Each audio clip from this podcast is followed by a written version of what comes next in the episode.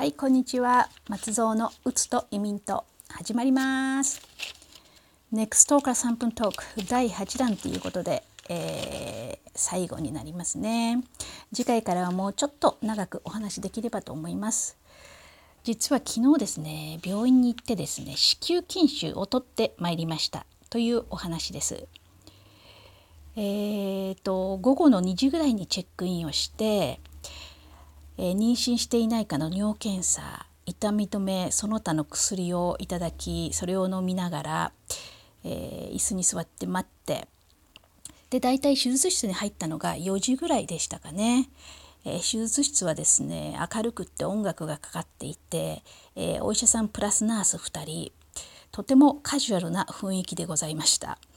えこのナース2人が結構ですね手術中にあの無駄口を叩くんですね。で私は部分麻酔だったので全く意識ははっきりしててなんか職場とか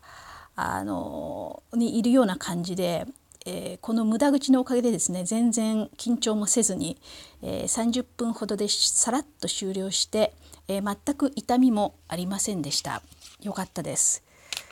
え、で終わってからですね、えー、マッサージチェアのも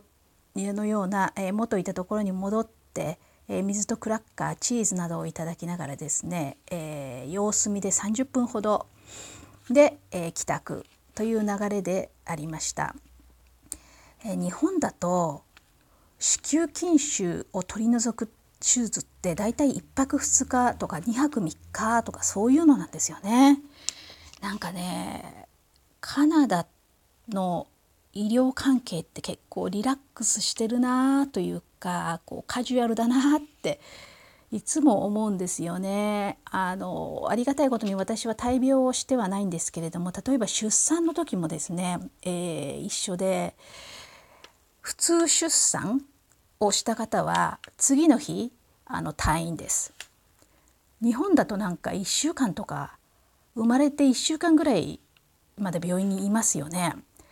で帝王切開私帝王切開だったんですけれども帝王切開でも3日で退院です。何でしょうねこの「大丈夫だよ」っていうさらっと さらっとあのしてるところがいいのかどう何なのか分かりませんけど私は結構あの好きかもしれません。そのしんあまりこう、うん、心配しすぎないで済むというか何でしょう人間の治癒力を信じてるというかあの全体的に何事に対してもその日本人と比べるとカナダ人って結構カジュアルだなってアバウトだなって思うんですけども医療にもあのそんな趣が見えましたというお話でした。それでは